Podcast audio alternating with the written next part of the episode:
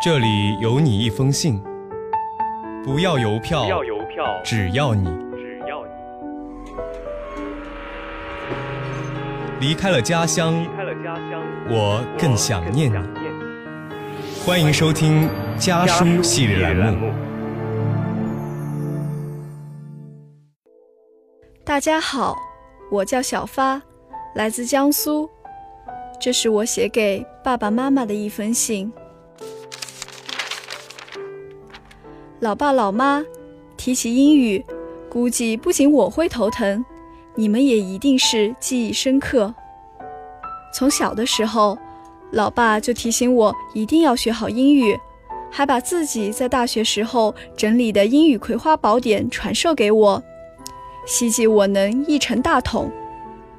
可是事与愿违，我的英语成绩总是平平。上高中的时候，英语水平总是提不上去。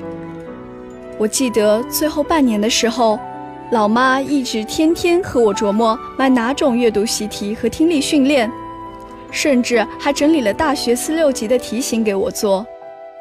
现在进入了大学。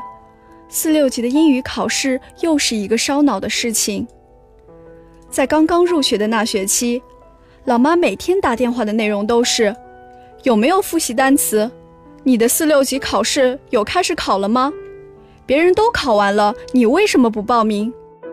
其实我还挺有压力的，很怕四级如果过不了，会遭受老妈怎样的暴击。所以在上学期。我就赶紧购置了四六级的单词书，还下载了很多训练听力和口语的 APP。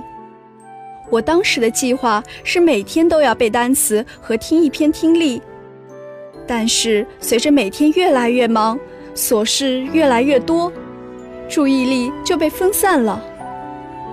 这样高标准的计划，我根本没有坚持超过一个星期。当时觉得自己挺颓废的。但是在周围人四级还不简单，裸考都能过的劝告中，又继续心安理得下去。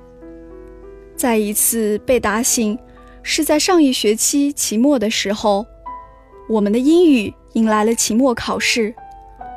考试的题型除了没有阅读和单选，其余的是和四级一样的。由于没有坚持练习。我的听力感觉一点也不好，听着快速的对话，脑袋里竟然是一片空白，结果自然很不理想。我开始有一点懊悔，觉得一个学期的时间我用在了哪里？老师每周都会让我们去训练听力，但是为何我的水平不增反减？单词量较高中时期也不知缩小了多少。我有一点恐慌，为自己的水平下降开始恐慌。说实话，老师在高中的时候就讲了，以我们应付江苏高考卷的能力，直接去考六级都可以。现在我开始反思，我的水平到底在哪里？难道高中只是知识堆砌的假象？到了大学，一切不属于我的能力都会慢慢被抽离。现在我明白了，我的英语学习在前期恐怕只是知识的填鸭，到了大学没有了填鸭，我就没有了可以应付四六级的能力。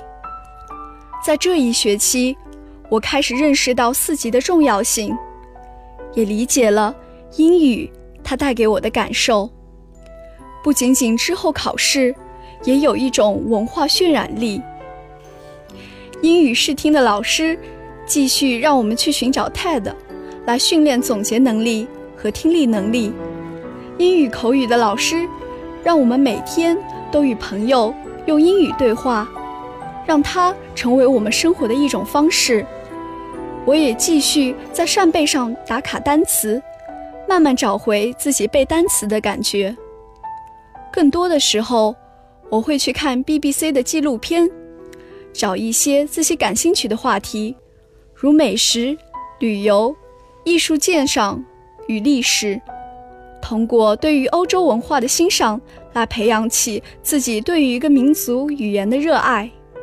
现在，我对于英语的理解不仅仅是一种考试的需要，更是对西方文化的一种解读。当我真的认认真真去聆听他们的发音时，会觉得美音和英音都是那么的富有特色。我希望自己在接下来还有不到一个星期的时间里，可以继续坚持复习，顺利通过四级考试。同时，也祝大家四六级考试顺利。